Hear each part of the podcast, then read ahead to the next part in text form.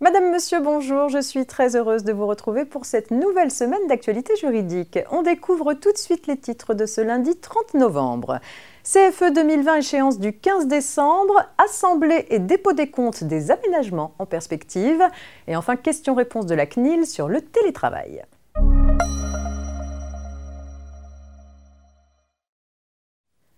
En principe, le solde de CFE 2020 doit être réglé par voie électronique au plus tard le 15 décembre prochain.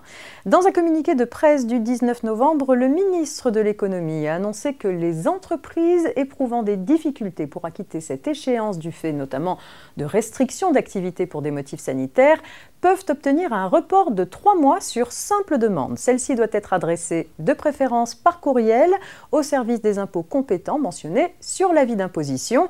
Par ailleurs, les entreprises prévoyant de bénéficier du plafonnement en fonction de la valeur ajoutée en 2020 peuvent anticiper le dégrèvement attendu en l'imputant directement sur le solde à payer. Une marge d'erreur exceptionnelle de 20% sera tolérée pour cette imputation et aucune pénalité ne sera appliquée.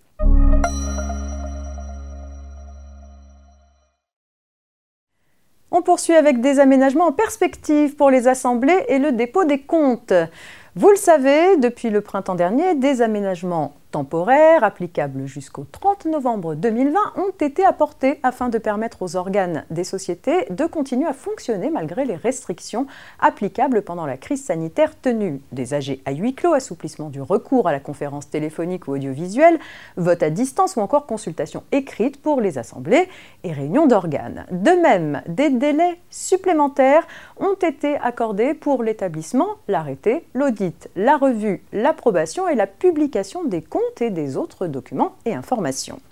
Ces délais bénéficient aux sociétés ou entités clôturant leurs comptes annuels entre le 31 décembre 2019 et le 10 août 2020 inclus.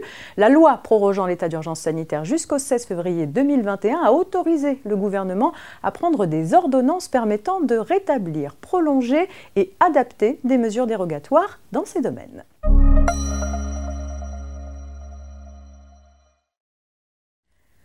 CNIL a diffusé une série de questions-réponses sur le télétravail et complète ainsi ses recommandations à destination des employeurs et des télétravailleurs. Elle y met l'accent sur les limites au contrôle que l'employeur mettre en place. La CNIL relève ainsi que l'employeur a un droit d'encadrement et de contrôle de l'activité de ses salariés lorsqu'ils sont en télétravail, tout comme c'est le cas lorsqu'ils sont sur site. Pour autant, il doit toujours justifier que les dispositifs mis en œuvre sont strictement proportionnés à l'objectif poursuivi et ne porte pas une atteinte excessive au respect des droits et libertés des salariés, particulièrement le droit au respect de leur vie privée. À cet égard, l'employeur ne peut pas exercer une surveillance permanente sur les salariés, y compris en télétravail, en instaurant par exemple le partage permanent de l'écran ou en utilisant des keyloggers. L'employeur ne peut pas non plus imposer l'activation de leur caméra aux salariés en télétravail qui participent à des visioconférences. L'emploi d'un simple micro suffit aux yeux de la CNIL, quand bien même la diffusion de l'image participe à une certaine convivialité dans une période d'éloignement des collègues.